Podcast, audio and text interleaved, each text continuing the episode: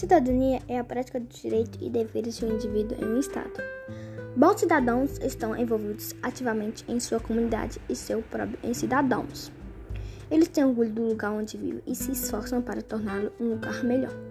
Todos nós queremos ser reconhecidos como bons cidadãos, o que qualquer pessoa pode ser com um pouco de reflexão e esforço. Sim, porque quando eu vejo um morador de rua, eu logo me aproximo dele e vou ao supermercado e compro dois alimentos para ele. O mais importante para não melhorar não só a sociedade, mas o mundo. Cuidar dos animais, cuidar do local, cuidar de tudo.